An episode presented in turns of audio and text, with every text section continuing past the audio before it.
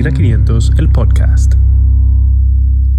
Gracias por acompañarnos en este nuevo episodio de Ampicilina 500, el podcast, un espacio semanal donde discutimos temas de interés en salud de la mano de Jonasis Jiménez Catherine Calderón, médicos, y de Rafael Vargas, nuestro querido comunicador. En el espacio de hoy vamos a tener un episodio sumamente interesante que trataremos el tema de ansiedad de la mano de nuestra querida psicóloga Melina Calderón.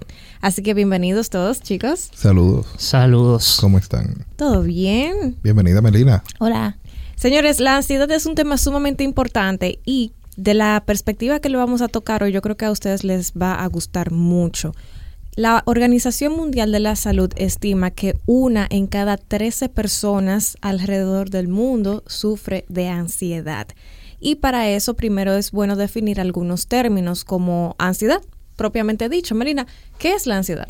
Bueno, según Spielberger, la ansiedad es un estado emocional displacentero caracterizado por sentimientos subjetivos de tensión, aprensión o preocupación y por activación del sistema nervioso autónomo y por el DSM que lo define como la, la anticipación aprensiva de un futuro peligroso o adversidad acompañada de sentimientos de disforia o síntomas somáticos de tensión el foco del peligro anticipado puede ser interno o externo. O sea, en español dominicano, cuando tú te sientes así como tenso, que tú piensas que algo malo te va a pasar, tú sientes como esa, esa sensación, valga la redundancia, en el cuerpo de que te duelen los hombros, te duele el pecho, te duele la cabeza, te duele todo el cuerpo en general, eh, producto de algo que te preocupa, que no siempre es algo que tú estás consciente de qué es lo que te preocupa. Muchas veces algo que tenemos presente todavía, o sea, tenemos pendiente eh, hacer, muchas veces es algo que anticipamos que creemos que va a salir mal.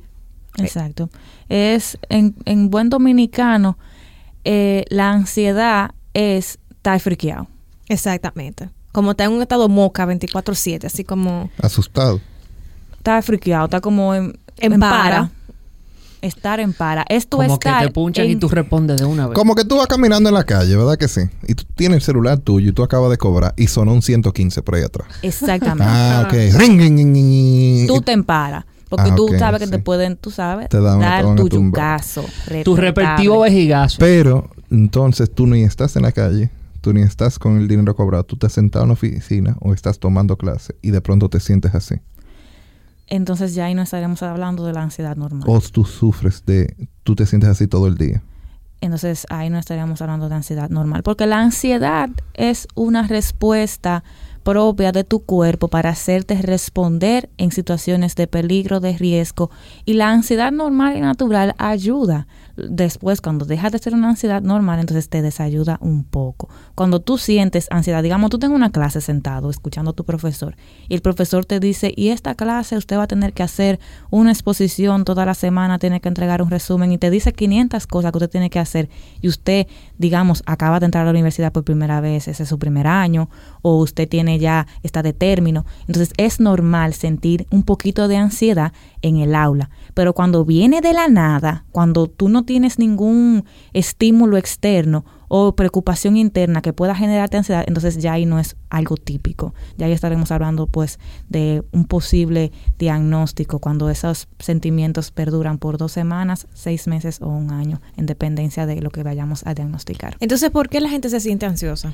La gente se siente ansiosa como una forma de regularse y responder de forma oportuna a estímulos externos, como dije anteriormente. Es la respuesta natural que nos hace funcionar.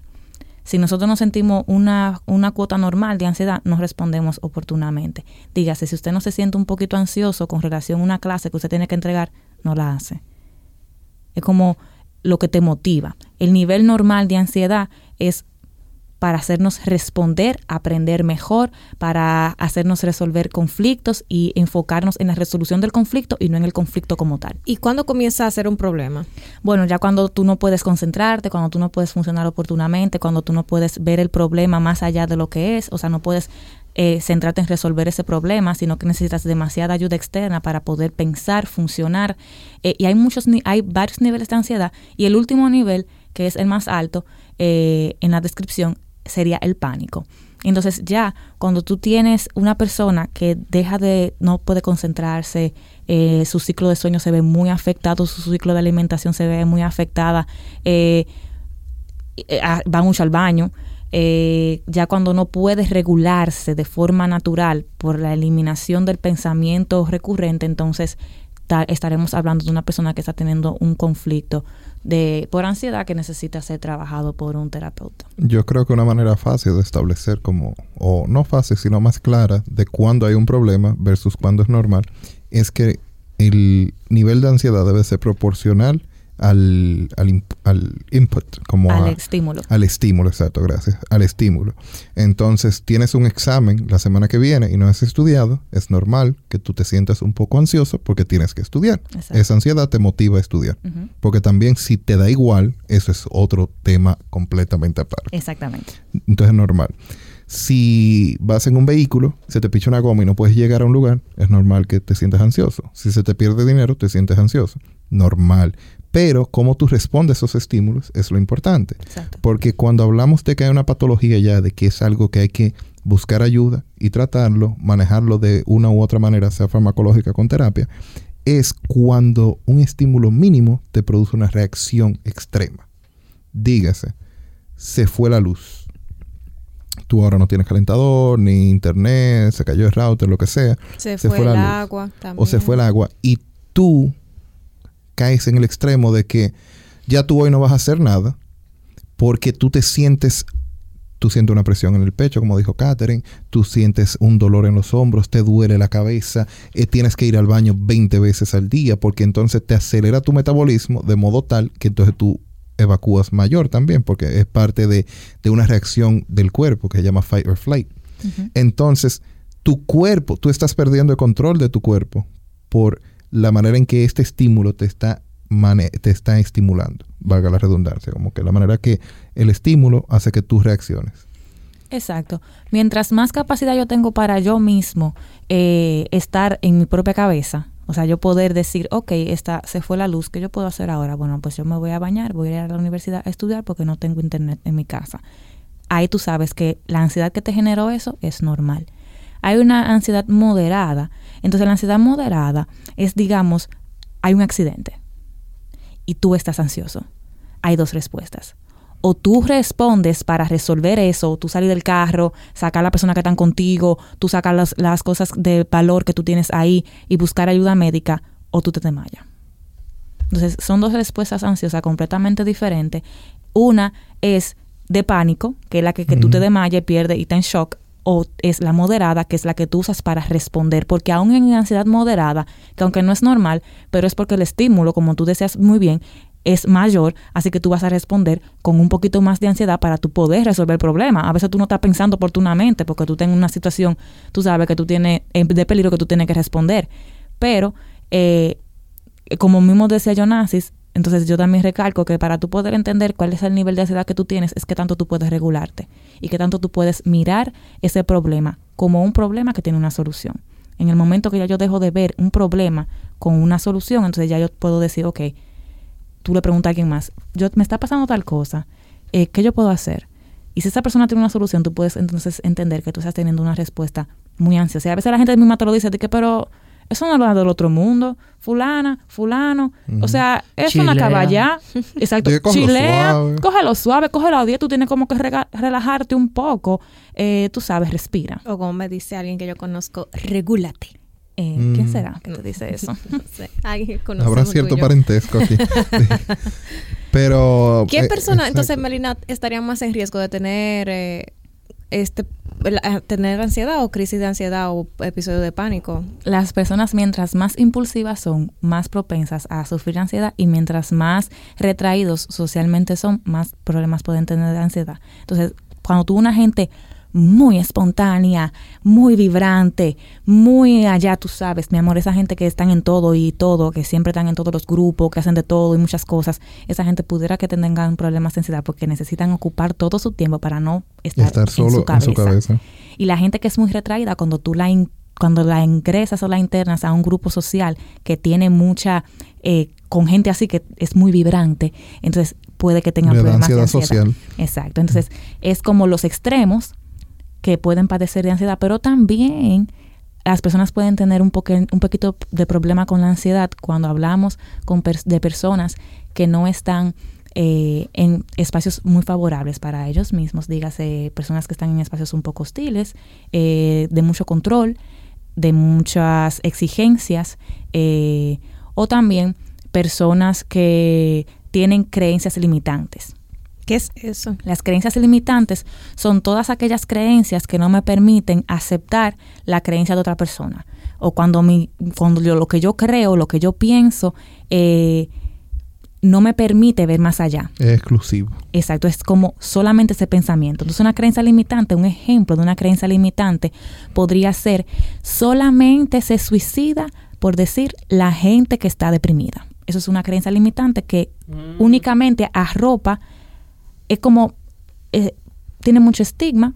A veces, a veces tiene, eh, a veces es un poco discriminatorio el pensamiento limitante eh, y no me permite ver que hay toda una gran eh, bandeja llena de po- posibilidades para que ocurran, por ejemplo, en este caso que yo dije el del ejemplo, del suicidio. Y me, me llega a la cabeza en este caso eh, religiones, creencias religiosas y no solamente eso, también afiliaciones políticas. Exacto. Ser muy conservador, ser muy Y liberal. los nacionalismo también. Exactamente, ciertas, eh, por ejemplo, eh, xenofobias, eh, personas que tienen aversión hacia ciertos grupos sociales, etcétera, etcétera. Exactamente. Que son como bien limitantes. Yo creo que se resume en close-minded. Todo lo Exacto. que no permite aceptar a que otro sea diferente, entonces te va a causar ansiedad porque, al- porque lo están haciendo diferente. Exactamente. No cumplen con tus reglas. Exactamente. Eh, algo que me gustaría como recalcar, Melina lo mencionó y, y para las personas que nos escuchan, cuando nuestra cultura es de que cuando usamos el término ansiedad, siempre pensamos que es patológico, como que se le asigna una connotación negativa, es una enfermedad. Y Melina se ha encargado de recalcar de que es normal, existe una ansiedad que es normal y es la que uno siente, como dijimos, con el examen, con un accidente, etcétera, etcétera.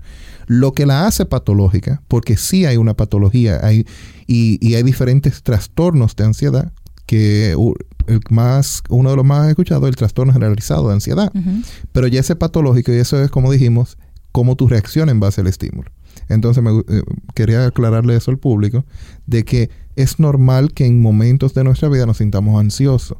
Una gran decisión, un gran viaje. Exactamente. eh, no- se vas a- te vas a casar, eh, le vas a pedir matrimonio a tu pareja, eh, Terminaste la universidad. fallece un familiar también y, y tu futuro o tienes que tomar decisiones basado en esa en esa en lo que ha pasado entonces eso es normal eso es fisiológico fisiológico es el término de que es normal, en la medicina entonces eso está bien Es normal, es natural y es deseado. Porque si yo no siento algún nivel de ansiedad por cosas muy importantes que deberían socialmente y típicamente, según mi contexto y mi cultura, generar mi ansiedad, entonces deberíamos preocuparnos un poquito ahí. Otros factores de riesgo que me llaman la atención eh, son el trauma. Personas que han sufrido cualquier tipo de trauma, sola- no solamente físico, sino sobre todo emocional, son un poquito más propensos a desarrollar ansiedad. Personas que tienen otras condiciones mentales, personas que tienen enfermedades que son serias, enfermedades que son eh, crónicas y que inciertas Exacto, que sean catastróficas o que involucren dolor o que involucren de cierta forma eh, un cambio muy grande en, en una persona, incluso algo tan sencillo como usted como médico decirle al paciente, tienes que tomarte esta pastilla todos los días para que te baje la presión, eso genera un grado de ansiedad, sobre todo en varones, lo he visto mucho Sí. en hombres. pero es que hay mucha hay mucho contexto detrás de Claro, eso. y hay mucha, eh, o sea, hay una implicación bastante seria. Y ese ejemplo que tú pones, eh, me gustaría como expandirlo un poquito. Claro. Y es que hipertensión, por ejemplo, en toda la población a partir de los 18 años se debe de, de de- debe hacer un chequeo por hipertensión anual. Perfecto. Se ha establecido que hay muchas personas que sufren de hipertensión. También se ha establecido que con tratamiento tienen un resultado de vida igual que aquel que no lo sufre. En caso de que lleven una vida saludable. Exacto. ¿verdad? Si te tomas los medicamentos y mantienes tu presión controlada, no va a haber complicaciones. Perfecto. ¿Qué es normal? Eh, me disculpa, Rafael. Rafael, te diagnosticamos con hipertensión. Rafael, un ¿Cómo va a ser? Ay, Ay, Dios Rafa, mío, sí. Esa ay, respuesta ay. de Rafael hasta doy por ahora, el pecho. hasta ahora es normal. Ay, Dios mío, ¿qué yo hice para merecérmelo? Yo como saludable, yo esto, yo lo otro. Eso es normal. ¡Qué calvario! Va al médico y le dice, te tomas esta patilla eh, y tu resultado, te vas a cuidar y todo y no va a haber complicaciones. Ah, pues así. Entonces Rafael le baja su nivel de ansiedad. Ah, tú ves. Ahora sí. ¿Verdad? Pero si saliendo del consultorio le diagnostican la hipertensión y Rafa no puede comer, no se para del baño, no quiere despertarse temprano por la mañana, eh, y siempre se siente un- una opresión y un dolor y Un pálpito. y un pálpito. Puede ser por la presión también, Exacto. pero también se puede, puede ser una manifestación de ansiedad. Ampicilina 500, la novela. La, La novela. Eh, la radionovela. la radio. Tuvi- Tuviste que, que actuación. Es Mucha- importante muchas destacar también que, por ejemplo, en ese mismo ejemplo que tú pones, Jonasis, en nuestra cultura, el hombre se sentiría como que perdió algo de él cuando se diagnostica con una enfermedad, con una condición. Y lo primero que te preguntan, doctor, ¿ese medicamento me lo va a tumbar? Porque siempre, de una vez se asocia a la virilidad. Porque es que hay una clase Claro. de medicamentos, Que de los, los beta bloqueadores específicamente, y algunos de los bloqueadores canales de calcio, que producen impotencia o disminuyen la Exacto. Y erección. también porque, entonces ahí entramos con la que, lo, lo que yo dije anteriormente, la creencia limitante. ¿Qué pasa? El hombre en nuestra cultura eh, debe, debe ser la fuerte, no puede enfermarse, eso no puede tener nada. Yo soy un hombre, yo no me enfermo. Al médico, a, lo- a los hombres no van al médico, los hombres no se enferman. ¿Qué es eso? Entonces, cuando se diagnostica a este individuo con una condición, entonces eh, la ansiedad que le genera no la puede comunicar porque el hombre no se comunica en estas culturas. El hombre no tiene emociones ni Es sentimientos. de Es un blo de ocho, mi amor. Ese hombre no ve, no siente ni padece. No. Entonces, ahí comienza a desarrollarse una ansiedad que comienza a ser una ansiedad poquito tóxica, porque aunque es normal que ese individuo se sienta ansioso por ese diagnóstico, como él no lo comunica, como él no dice nada, como él no hace nada para mejorar ese sentimiento de ansiedad, por lo que culturalmente se cree, entonces ahí comienza a desarrollarse un trastorno por ansiedad que no necesariamente debía, debía desarrollarse por pero por nuestra cultura se desarrollaría. Algo, un factor importante que de riesgo en persona para, para sufrir ansiedad eh, es tener familiares de primer Sí. grado que tengan algún desorden de ansiedad. Y una que me pareció muy interesante, pensando sobre todo en nuestros oyentes y en sus grupos de edad, son las drogas y el alcohol, tanto el uso como la abstinencia. O sea, una vez usted lo deja de forma súbita o el exceso puede entonces provocar que usted tenga episodios y también eh, la, la enfermedad o a- hasta ataques de pánico. Claro, se desarrolla la condición eh, cuando un individuo tiene eh, o usa drogas o alcohol, porque entonces ya comienza a ser una condición orgánica y deja de ser una condición eh, del curso natural de la ansiedad. Entonces, también hay otros factores, además de eso, porque conste, cuando se deja de consumir algún, alguna droga, también hay una reacción eh, metabólica de que el cuerpo tiene que acostumbrarse otra vez a vivir sin ella. Pero una droga que pudiera considerarse una droga o un estimulante, que la tenemos ah, en la punta de nuestros dedos, es la tecnología. ¿Qué tanto afectan las redes sociales, la vida, nuestra imagen social ahora, que la tenemos en nuestros celulares, en todas partes? Vivimos para las redes hoy en día. Entonces, ¿cómo afecta eso lo que es una ansiedad? Eh, cuando me refiero a patológica. Bueno, mira, cuando las noticias, cuando el- las redes sociales afectan mi, mis niveles de ansiedad, es porque hay un temita de mi autoconcepto, mi autovaloración. Porque cuando yo comienzo a observar las redes sociales eh, como un parámetro, eso es lo que me comienza a generar ansiedad. Tipo que tú te mides por lo que ves. Exactamente, porque por ejemplo es normal que tú te sientas ansioso porque haya un ciclón y tú lo viste en la noticia, te sientes ansioso. Un Por peligro eso, inminente. Es un peligro. Eh, pero cuando tú te sientes ansioso porque fulano está en la playa y yo estoy en mi casa, Mm. entonces eso te dice a ti que no es un problema de ansiedad, es un problema de autoconcepto. Porque yo estoy midiendo mi nivel de éxito y de bienestar a partir de las redes sociales. Pero el problema de autoconcepto te genera ansiedad. Claro que sí. El claro origen no es la ansiedad, pero sí terminas con ansiedad. Exactamente. Porque tengo un problemita que no es resuelto. Entonces, a veces la ansiedad no viene porque simple y llanamente estoy viendo algo, sino porque hay algo detrás de ella que, le, que viene a ser como su hermana eh, gemela de lo que nacen pegados. Mm, una siamesa. Ujú. pero pegadita así, detrás, que no se ve. Entonces, ahí yo puedo tener un problema de autoconcepto, de autovaloración, de autoestima, como usted lo quiera llamar, pero eso me genera ansiedad. Entonces, no es un problema de ansiedad en sí, como tal.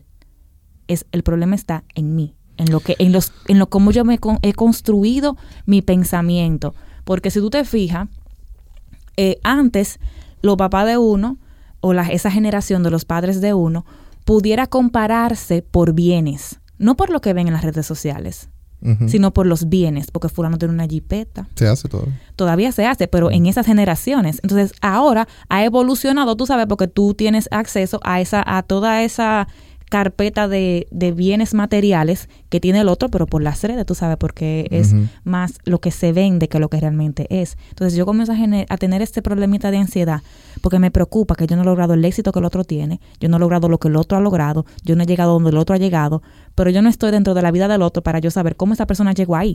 Entonces, a mí lo único que me preocupa es todo lo que yo estoy mirando porque yo me estoy comparando con ese otro individuo que yo no conozco el recorrido que ha tenido para llegar a donde está. O si es cierto. O si es cierto, exactamente. Y, Oh, sí, una, es cierto. y, y Pero- vamos, vamos a ponerlo desde, y perdón, yo no sé que te interrumpa, desde la otra perspectiva, desde la otra óptica. El creador. Exacto. Exacto, eso es lo que eso es lo que iba a decir, como que porque estamos hablando de que para aclarar, el que consume la vida que le venden en Instagram, vamos a utilizar a Instagram, porque hay muchas redes sociales, pero vamos a utilizar a Instagram. La vida que venden en Instagram, el que la consume ve que todo el mundo está bien y tú no estás bien, entonces tú te sientes mal. En ese mal tú puedes sentir ansiedad. ¿Qué sucede? Como decía Melina, hay cosas que cada uno tiene, que no, asuntos no resueltos, que cada uno tiene, que alguien te lo va a presentar un día. Y tú puedes que ese día entonces te desarrolle una ansiedad a nivel patológico. Perfecto. ¿Qué pasa con el creador entonces? Que también vive ansioso porque quiere presentar la mejor imagen posible. Necesita esos likes. Porque nadie, nadie, por lo menos de la gente que yo sigo, no suben sus peores momentos. Y conste, son muchos colegas y compañeros y Exacto. amigos. No suben sus peores momentos, ni yo mismo lo hago tampoco. Me lo cuestiono a veces, porque a veces uno dice cualquiera sube la foto desarreglado. O la foto caminando a pie el día que tú estás a pie. O pasando trabajo. Pero o no, no, o no suba foto. o no suba foto en absoluto. Pero, ¿qué pasa? Uno sube las buenas y uno se siente bien subiendo las buenas. Y eso no te genera ansiedad. Lo que te genera ansiedad es saber que tu foto gustó. Exacto. Entonces hay gente que viven ansioso, que tienen que tirar una buena foto. O, porque buena foto puede ser de aspecto fotográfico. No, tienen que tirar una buena situación, un buen estilo de vida. Tienen que presentar una buena imagen. Exacto. Y eso va en todos los estratos sociales. Y Porque el- hay gente y el que lo que están tomando, lo que están comiendo, Ujú. con quiénes están, dónde están, en qué andan, en qué vehículo andan, ¿Cómo se viste? en qué país andan. Entonces eso le crea ansiedad a quien produce ese contenido Claro también. que sí. Y todo se vuelve a ir a la autovaloración y al autoconcepto. Porque el que lo crea depende del otro para que le valide a sí mismo que lo que está haciendo gusta, que lo que está haciendo es envidiable, que lo que está haciendo lo- el otro lo quiere hacer, lo quiere tener, lo quiere vivir, lo quiere experimentar. Entonces el otro depende de la validación externa de ese que está viendo. Y eso se mide. En Instagram, por ejemplo, se mide Exacto. likes. Exactamente. O si usted tiene su cuenta como, como business con los views. Con los views Entonces también. tú te pones como un Con las blogger, aunque tú no haces nada en tu vida, mi amor. Tú no tienes ninguna eh, ningún aporte. Tú estás en la universidad, tú Tú estás en la universidad y tú te pones que, que tú eres un blogger. Pero ¿para qué tú vas a ponerme como un blogger? Influencer. eh, Influencer. persona Insta- pública. Instagramer. Influencer Entonces- y hay un término, content creator. Content creator. Exacto. Entonces yo Creador de pongo, contenido. yo pongo todas estos, eh, estas descripciones, estos adjetivos para describirme a mí como persona, porque yo dejo de ser quien soy para hacer lo que hago, para hacer lo que vendo y para hacer lo que presento, y me genera una ansiedad todo esto, porque cuando yo no recibo lo que yo entiendo que debo de recibir, entonces me molesta. Y si tú te fijas, hay gente que tiene en las redes y dice, no, porque ella parece que la foto que yo subí no le gustó a ustedes, así que subí esta. Entonces, o comienzo a comparar mis fotos con la foto de alguien más y comienzo a adaptar mi forma de ser a la que otra gente tiene, porque la que esa gente tiene gusta más, porque esa gente tiene muchos followers, porque Yo- esa gente tiene muchos likes. Eh, dijiste algo y me causó, me recordé de, yo tuve, yo también tomo fotos y y tuvo un- una clienta y le pregunta que si le gustaron las fotos que, que tomó cuando le entregué. Y su respuesta es, yo aún no sé. Tengo que ver cuántos likes consiguen. Ah, ok. Y, y para mí en el momento que me lo dijo, yo me quedé como que, pues la estás viendo, como que si te gusta, te gusta a ti, no depende de si otra persona te la valide o no. Pero en su perspectiva, y yo se la respeto, eh, me dijo eso, me dijo, no, tengo que esperar a ver si gustan o no en las redes. Entonces, eh, si nos vamos a analizar por ahí, no es personal, es quién le gusta a la otra gente. Entonces eso causa ansiedad, eso... Claro, porque como todas las adicciones hay una dependencia. Lo que pasa es que esta dependencia no es de, de nada que yo pueda tomarme o comer o beber o ingerir.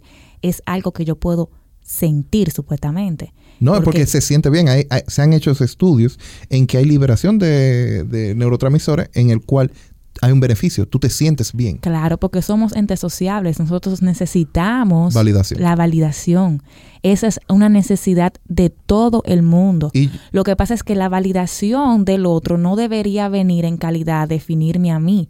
Es verdad que yo necesito vivir en comunidad y sentirme aceptado y valorado porque todos necesitamos eso como personas. Yo creo que en ese punto el problema de la ansiedad es no es tanto ser sino parecer. Exacto. Tú buscas parecer. ese es Tú- el problema Tú de las buscas redes. lucir y busca, y busca los likes.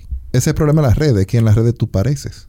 Entonces tú no tienes que, tú no tienes que ser bien versado, tú no tienes que ser, eh, tener dominio sobre varios temas. Es una imagen. Exacto. Es- parecer. esa imagen o ese video tiene que obtener view. Y eso se truquea.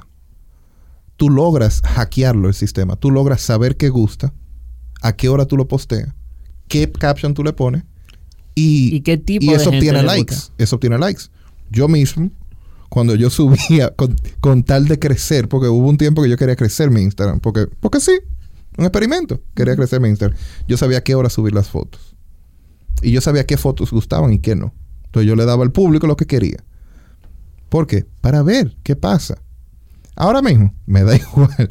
Y, y volviendo a eso, ya para ir resumiendo con, con el tema, en el caso de Instagram, ha habido muchas noticias que están eliminando los likes que no se vean. La gente todavía va a poder seguir darle like. Pero el creador de la foto podrá ver los likes. Exacto. Quienes no van a poder ver los likes es la gente que, que ve la foto. Por ejemplo, yo subo una foto, Melina la ve y le da like. Rafa le da like. Katherine cuando la ve no va a poder ver quiénes le dieron like ni cuántos likes tiene la foto.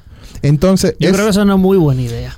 Eso lo están haciendo ellos con, con tal, porque también crea ansiedad. porque es que la ansiedad vive entre nosotros, es tanto de nosotros como nosotros mismos. Y es porque tenemos ¿De que, de- quién le dio que like? desaprender muchas cosas. Ese es el problema, que hay que desaprender muchas cosas con relación a la ansiedad. Y, y quitarle importancia a, a lo que realmente hay que darle importancia a lo que realmente tiene importancia porque por ejemplo en ese caso yo elimino que el espectador pueda ver la cantidad de likes pero es un tema de ego yo necesito sentir que yo estoy haciendo algo que es trascendente porque todos tenemos la necesidad de ser trascendentes todo todo el mundo es algo ser inherente a especial. ser al ser humano todos quieren hacer algo importante entonces ahora las redes sociales han venido a, a proporcionarnos eso, este, este ser importante, y por eso hubo High Five, hubo MySpace, Facebook. Facebook, Instagram y todas las otras redes que se usan alrededor del mundo, que no necesariamente se hacen aquí. Entonces, ¿qué te quiero decir? Todos tenemos la necesidad de pertenecer, ser valorados, todos tenemos esa necesidad. Y el problema es que cuando, en el- cuando crecemos, si no recibimos una buena plataforma, vamos a optar por mecanismos externos para proveer esa necesidad de ser valorados, amados, respetados y ser tras- y poder trascender. Entonces, hay gente que quiere trascender de mala forma. Entonces, por eso que tuve mucha gente exponiéndose físicamente en redes sociales, eh, poniendo contenido vulgar, contenido eh, Morboso. morboso, Mo- exacto, promoviendo el contenido- morbo. contenido que, que daña, lesiona.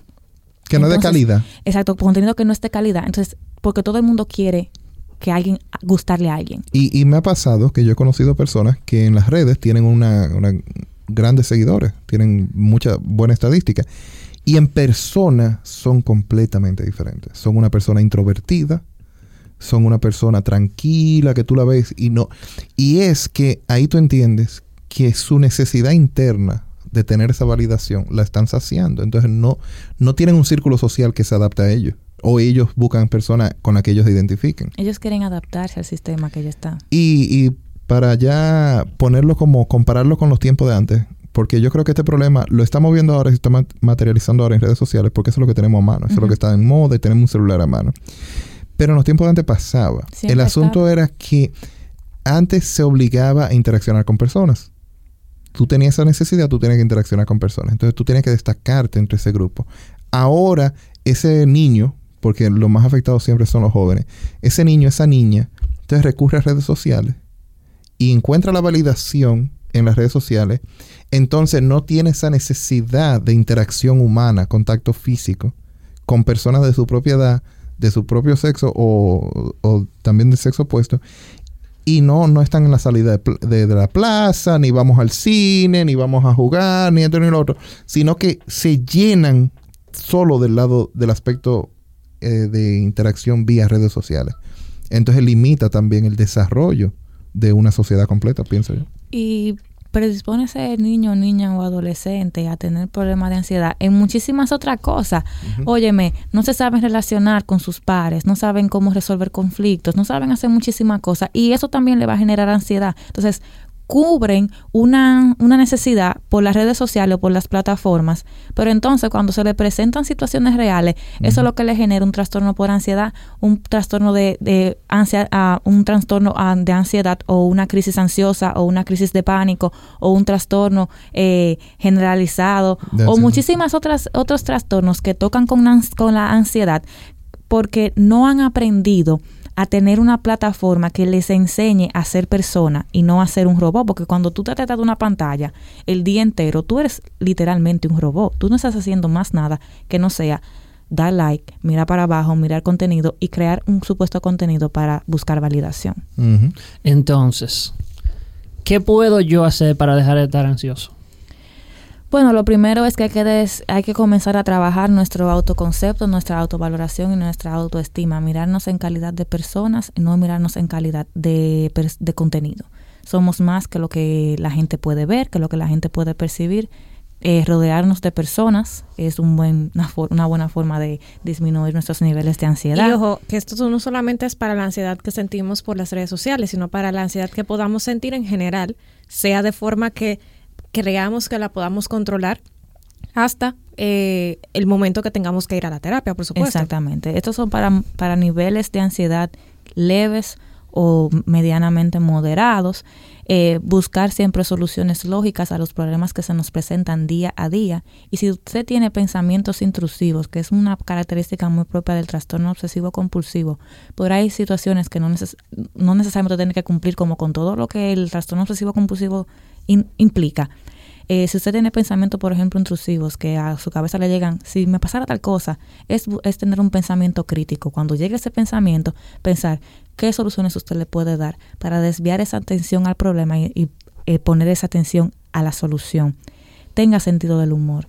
A veces uno se coge las cosas demasiado en serio eh, y no tiene la capacidad de poder agregarle un poquito de humor y relajarse un poco, porque lamentablemente la vida nos regala muchísimas situaciones eh, de preocupación y de angustia que solamente cuando tenemos la capacidad de afrontarlo de una forma diferente van a cursar de una forma diferente. También eh, los que entienden que la meditación puede ayudarle pueden optar por la meditación o en su contraparte por la espiritualidad.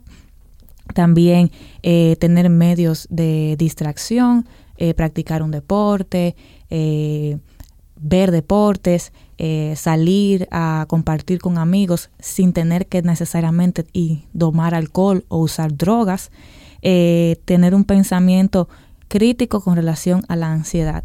Cuando usted tiene un cuando usted está teniendo una un episodio de ansiedad es usted decir por qué esto me genera ansiedad y buscar la creencia que está debajo de ese proceso o de ese pensamiento ansioso, porque a veces es lo que uno tiene en su cabeza, las lo que con lo que uno ha crecido, lo que le han enseñado, lo que nos lleva a que tengamos más ansiedad o que nos genere más ansiedad, que tú siempre tienes que ser perfecto y cuando tú no haces algo bien entonces te genera ansiedad. Es buscar el por qué usted tiene ese pensamiento ansioso e intentar tener un pensamiento crítico que lo describa, decir, ok, yo me siento ansioso con relación a este tema por tal cosa, ¿qué yo voy a hacer para solucionarlo? Y también eh, cuando la ansiedad que yo tengo, siento y estoy experimentando, no me deja funcionar, dormir, comer o llevar una vida normal, entonces debo ir a terapia. Y la terapia no necesariamente tiene que llegar cuando yo tengo el, un trastorno por ansiedad, que comienza a diagnosticarse después de que usted siente cualquiera de los síntomas de ansiedad por más de seis meses. Eh, podríamos diagnosticar un trastorno por ansiedad, pero usted puede ir cuando usted entiende que usted no sabe cuál es la solución a su problema y usted necesita un poco de ayuda. Exacto. Y por último, yo quería preguntarte, ¿qué podría pasar si una persona está sometida constantemente a esa, esa ansiedad que quizás se le comienza a salir de la mano, pero no busca ayuda. Eh, entonces puede que haga una crisis de por ansiedad y entonces necesite, necesite ser ingresado porque tenga sintomatología física. Lo que no sale, lo que no se expresa, se somatiza. Entonces, cuando lo yo que no, no se canaliza, se somatiza. Exacto, lo que no se canaliza, se somatiza. Y somatizar es presentar Es presentar síntomas, más físicos síntomas físicos por causas eh, mentales. por causas emocionales, Ajá. por, por afección psicológica. Entonces, cuando yo comienzo a presentar síntomas físicos, entonces voy a ser diagnosticado con un diagnóstico, con una, un trastorno funcional o somatomorfo. Entonces, eh, ya ahí la ansiedad entra y toca en otro espacio. Pero es porque si yo no me atiendo a tiempo, si no busco ayuda a tiempo y siempre estoy constantemente eh, en ansiedad o en, una, o en un estado ansioso, entonces voy a comenzar a ver sintomatología física y orgánica que me puede afectar. Porque yo puedo tener, eh, mis emociones negativas pueden tener un impacto negativo sobre mi cuerpo y mi salud. Exacto, perfectamente. Entonces, chicos, para ir concluyendo, yo quiero que me den su ampicilinita, su cápsula. Que se busquen otro hobby que no sean redes sociales. se hagan a caminar. Eh, sí, sí. Continuando con lo de Rafa, eh, yo, mi opinión personal es que las redes sociales hay que dosificarlas. Así es. Eh, nuestra exposición a factores que nos traigan perjuicio, tenemos que ser conscientes de ello. Si usted abre Instagram y después que, lo- y después que sale de él, dura una hora y, o 15 minutos y sales de él y te sientes peor que cuando entraste, evítalo. Sencillo. Evítalo, dale un follow a esas cuentas que te tienen mal.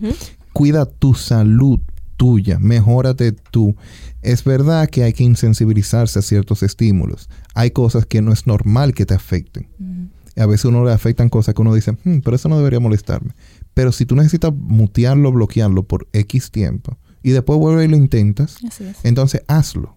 Exactamente. No te y eso desde el punto de vista del consumidor. Del creador, tus likes, a menos que tú seas influencer, tus likes, tu futuro no depende de tus likes. En vez de dedicarle una hora o dinero a, a esa foto perfecta, oye, piensa qué tú estás haciendo para mejorar tu día de mañana. Exacto. Incluso aunque sea influencer, yo creo que el consejo vale. Bueno, también, porque en general, como que, ¿qué tú has hecho hoy para que tu mañana sea mejor? Exacto. Entonces, cuando empiezas a ver la vida desde ese punto de vista, eh, se supone que mejore también tu nivel de ansiedad. Porque si tú todos los días te estás acercando a tu meta, independientemente de lo que pase en tu día a día, se fue la luz, se fue el agua, esto y lo otro, tú no te has detenido. Entonces, por ende, tú puedes continuar. Y tú no vas a mandar todo a la basura porque pasó una pequeñez. Exacto. Mi cápsula sería, vamos a ser intencionales con la salud mental. Obsérvate, conócete, eh, verifica qué es eso que te está molestando, si te estás sintiendo muy ansioso, muy molesto, muy triste en los últimos días, porque todo tiene solución. Eh, es bueno aprender a regularse, aprender a tener resiliencia, pero cuando ya los propios mecanismos no funcionan, es bueno entonces ir a terapia. Y de esta forma queremos concluir el episodio de hoy agradeciendo a todos por haber estado con nosotros, a los chicos acá en el estudio y a ustedes que nos escuchan. Recuerden que estamos en redes sociales, nos pueden buscar en Instagram, en Twitter, en YouTube, en Facebook y en las principales plataformas de distribución de podcast como Ampicilina 500. Esperamos verlos en nuestro próximo episodio.